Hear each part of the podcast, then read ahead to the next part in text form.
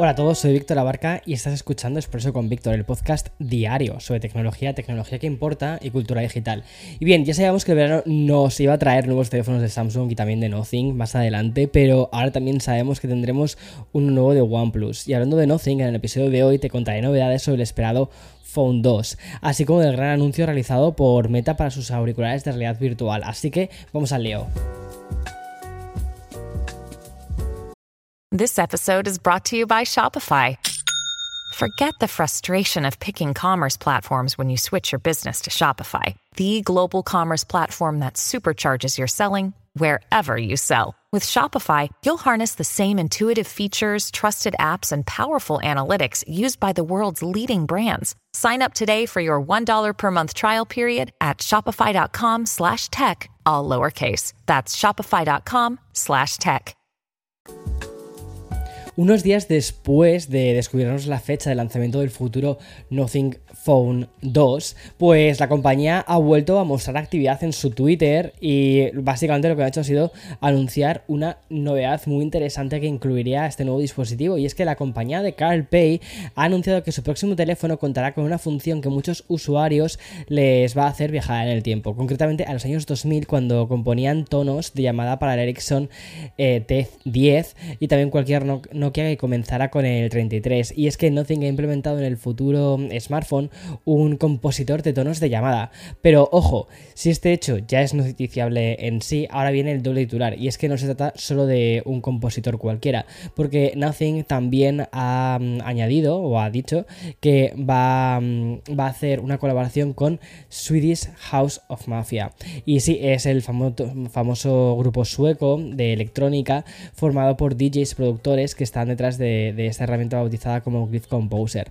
Pero te digo, es una herramienta con la que vas a poder crear tus propios tonos de llamada personalizando patrones de luces intermitentes para las notificaciones de este Nothing Phone 2 y que no parece tan hypeado como el anterior modelo porque parece que es como algo mucho más continuista, pero veamos a ver qué termina sucediendo, es como la segunda versión. Yo personalmente tengo muchas más ganas de este, del Nothing Phone 2, porque creo que van a pulir muchas, muchas cosas que quizás en el primero todavía estaban pues intentando descubrir qué es lo que querían hacer. Y aún así les salió un teléfono que creo que les salió muy redondo. Y según ha explicado la compañía a través de Twitter, pues este Glyph Composer será tan básico como tocar los pads que van a aparecer en la pantalla para activar diferentes combinaciones de luz y de sonido. Así también vas a poder componer tu, propio Glyph eh, ringtone. Y por cierto, te recuerdo que la fecha de la presentación de este Nothing Phone 2 es el próximo 11 de julio, ya está a la vuelta de la esquina. Y ojo, que Nothing no es la única compañía que ha mostrado actividad en Twitter y también... Eh, es, ha sido otra compañía cuya eh, fundación o en cuya fundación también formó parte CalPay. Y me estoy refiriendo a OnePlus, que es la compañía que ya ha puesto fecha a su próximo smartphone. Va a ser el 5 de julio cuando conozcamos este nuevo dispositivo de la gama media que se ha popularizado tantísimo en China, OnePlus. Y te digo gama media porque el teléfono que presentará OnePlus será el Nord 3 5G. En este caso no ha sido el perfil corporativo, sino que ha sido el propio presidente de la compañía quien lo ha anunciado. Ha sido un tweet en el que también hemos podido ver el diseño de los teléfonos, al menos en su parte posterior que nos permite comprobar que vendrán con tres cámaras, dos flashes y en color verde y negro. OnePlus Nord 3 llegará un par de años después del Nord 2 y solo uno después del Nord 2T. Es como el intermedio, ¿no? Ayer te dije que se viene un verano con mucha más actividad de lo normal en, el mundo de la tecnología y OnePlus es otra compañía que se va a sumar a esta fiesta.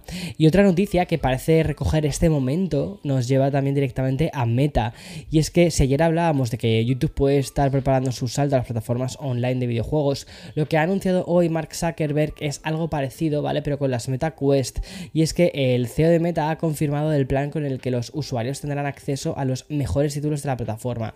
Se llama MetaQuest Plus y no parece que se haya complicado mucho con el tema del nombre, la verdad.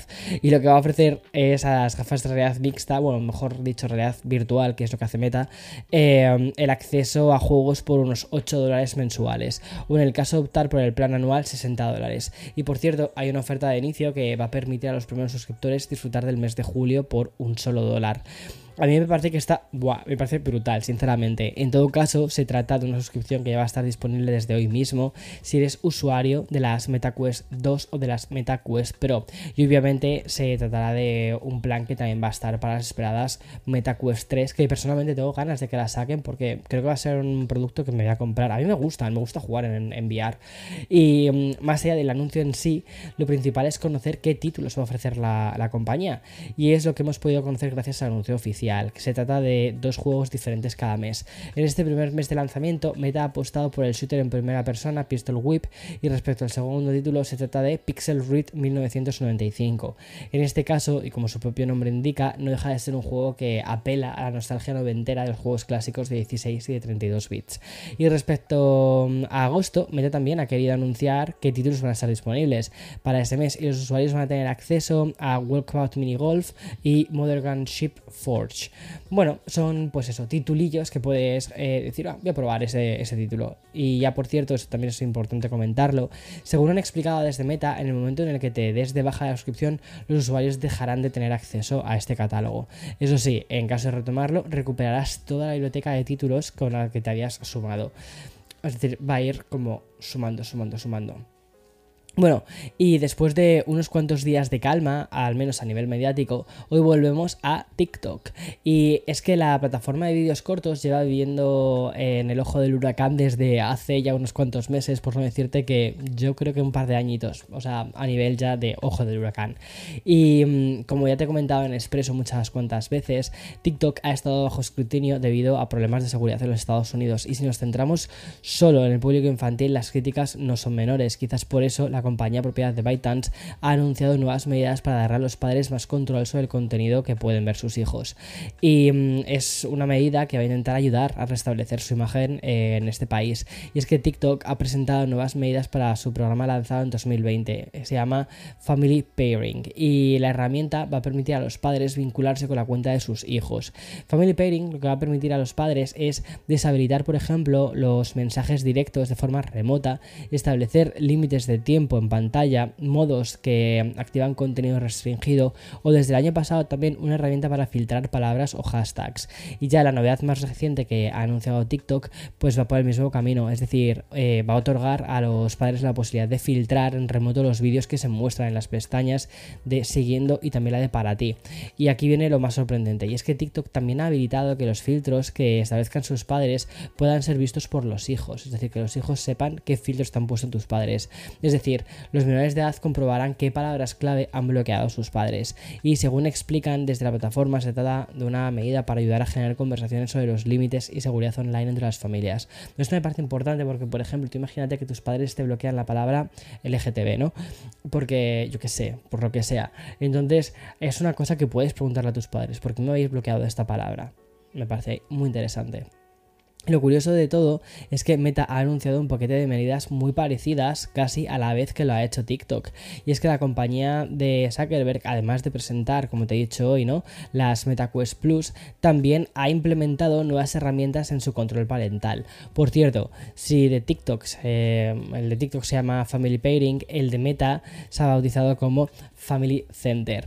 Pero volviendo al control parental de Facebook e Instagram, estas nuevas herramientas podrán eh, ver cuánto tiempo los menores en Facebook, además de controlar funciones básicas como la privacidad y la seguridad. Y también se les ha habilitado otras características como la posibilidad de ver a quienes mandan mensajes a través de Messenger o los usuarios que pueden ver los stories. Y aún hay más, porque en el caso de agregar un nuevo contacto también se va a notificar a los padres la identidad.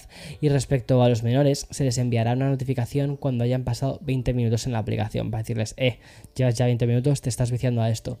Y mm, esto en el caso de Facebook, porque en Instagram también hay novedades. Por ejemplo, y en la misma línea que te acabo de comentar, se va a añadir una función que va a solicitar a los usuarios adolescentes cerrar la aplicación si ven Reels por la noche. Y también se han ampliado los controles parentales de manera que los padres podrán ver los usuarios que siguen o los que siguen a sus hijos. Y todo esto ha sido implementado primero en las cuentas de adolescentes de 12 y 18 años en Estados Unidos, Canadá y Reino Unido, aunque lo van a expandir al resto del mundo en los próximos meses. Así que, bueno, una internet más segura para los adolescentes controlado por sus padres. Bueno, no sé, puede ser interesante. Veamos por dónde sale todo esto. En fin, y hasta aquí el episodio de hoy, 27 de junio del 2023. Como siempre, mañana más y mejor. Chao, chao.